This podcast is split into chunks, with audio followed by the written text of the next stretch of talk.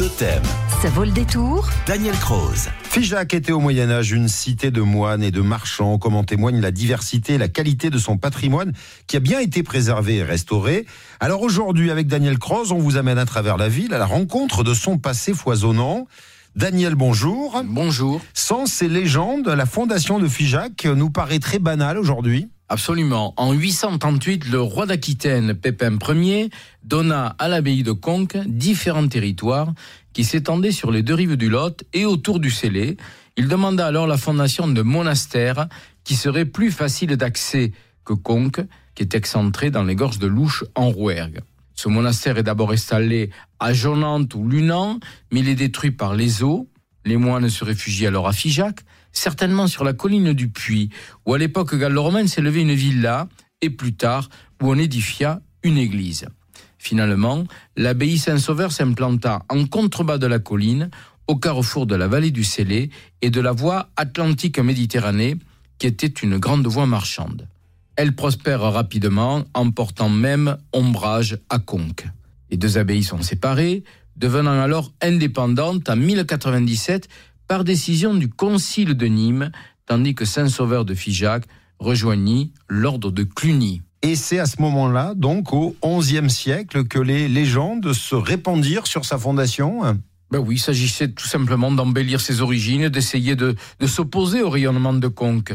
Les annales ecclésiastiques et politiques de Figeac, qui ont été publiées en 1826, rapportent ce que les religieux racontèrent alors au Moyen Âge. Nous les citons.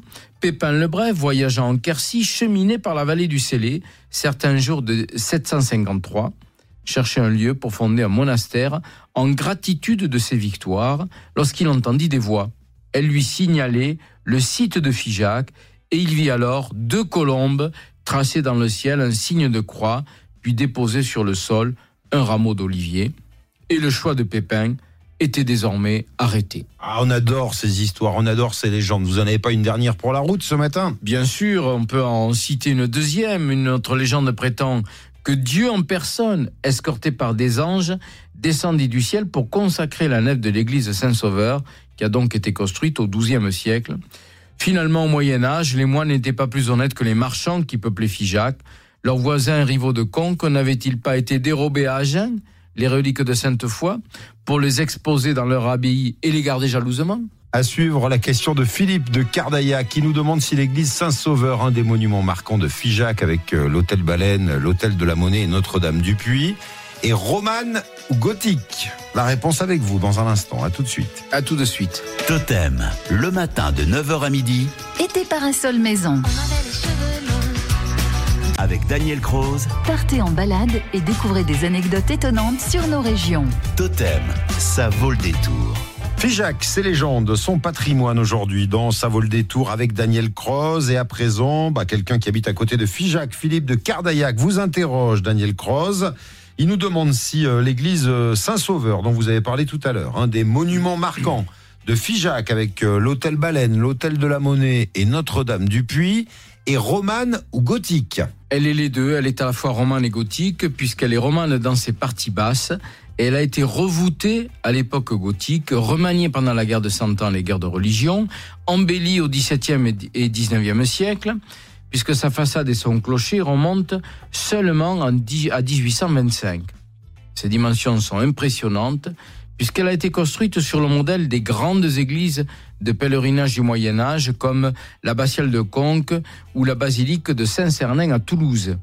Au Moyen Âge, Figeac se trouvait comme conque sur le chemin des pèlerins de Saint-Jacques, qui continue de s'y arrêter aujourd'hui. On se souviendra que la croisée de son transept était surmontée d'un dôme du XVIIIe siècle, qui s'est écroulé en 1918 et qui a été remplacé par une voûte d'ogive. L'ancienne salle capitulaire des XIVe et XVe siècles mérite également une visite pour ses grands panneaux en bois sculptés du XVIIe siècle qui représentent des scènes de la Passion. Si vous souhaitez apprécier Figeac, consacrez-y au moins une journée et vous ne le regretterez pas. Avec Totem dans l'autoradio sur 105.8 à Figeac. La semaine prochaine, le Tour de France féminin va euh, parcourir nos régions. À chaque jour son étape. Et eh ben pour nous, à chaque jour un détour sur la route du Tour avec vous. Merci Daniel. À lundi.